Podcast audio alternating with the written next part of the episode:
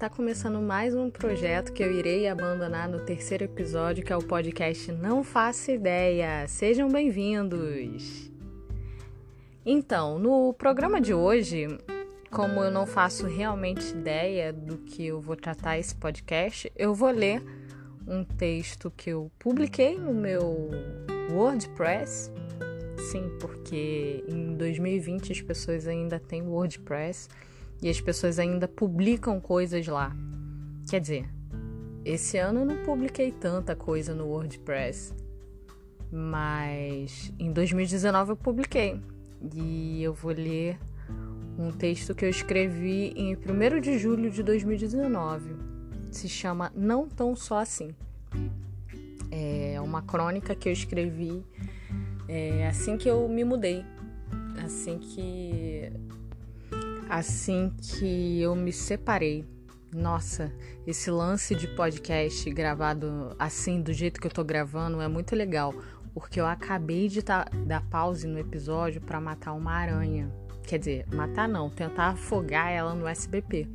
Aí eu, tipo, só parei de falar e pausei e travei uma batalha com uma aranha.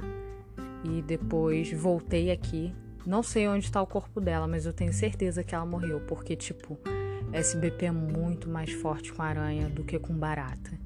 As baratas, assim, você joga o SBP na barata, ela ainda fica se debatendo no chão tal.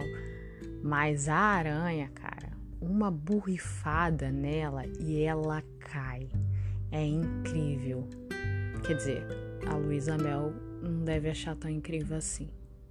Mas de qualquer forma, é, Para o primeiro episódio, eu vou ler esse texto que eu publiquei aqui em 1 de julho de 2019, que foi quando eu estava sozinha em casa, primeira vez que eu estou realmente sozinha, comigo mesma. Mas eu não estava tão só assim, então eu escrevi esse, esse pensamento que eu diria seria uma crônica, não sei por quê? Porque eu não sou cronista? Porque eu não escrevo tão bem assim? Mas vocês podem julgar. Vou começar.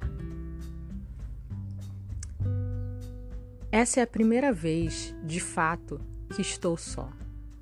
Eu, sozinha, com meus pensamentos e um cocô que não quer descer no vaso.